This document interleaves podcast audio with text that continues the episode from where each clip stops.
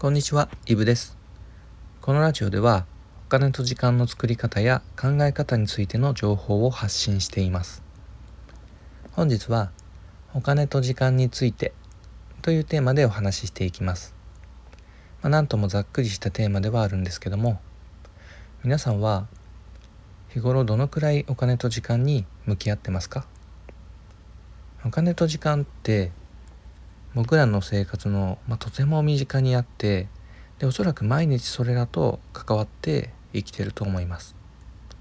とはいえ真剣に向き合う機会って意外と多くないのかなと日頃感じるわけです。でここで言う真剣に向き合うっていうのは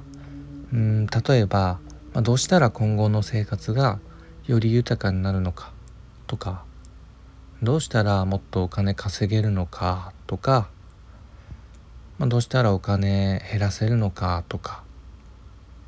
どうしたらもっと自由な時間が増えるのかといったことです。まあ、必ずしもそうとは言いませんが、まあ、できるできないは置いといて、まあ、やっぱり金銭的に余裕があって時間にもある程度自由がある状態が理想じゃないですか。でここのバランスも大切で例えばお金だけあってでも仕事で日々疲れて疲労困憊し自由な時間が少なければそれは豊かであるとは言えませんし逆に自由な時間はたくさんあるけれど生活のために必要なお金が全然ないよってなればそれもまた豊かとは言えないでしょう。でやっぱりなんだかんだまあ、お金にも余裕があって時間にもある程度自由がある状態が理想だと思います。でそんなことを誰しも一度や二度思ったことありませんか？そんなの夢のまた夢だなーって思ってますか？確かに誰でも簡単になれるとは思いませんでもやっぱり周りの人を見ていても、まあ、初めからどこかで諦めてませんかって思うわけです。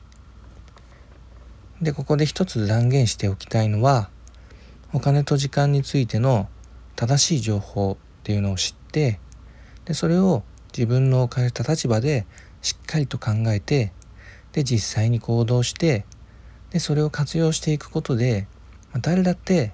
人生は少しずつではありますけど、ま、確実に豊かにすることができます。今一度お金と時間について見つめ直して一緒に学んでいきましょう。でちょっとしたことの積み重ねですけど生活は必ず変わってきます、ま、そのちょっとしたことってのを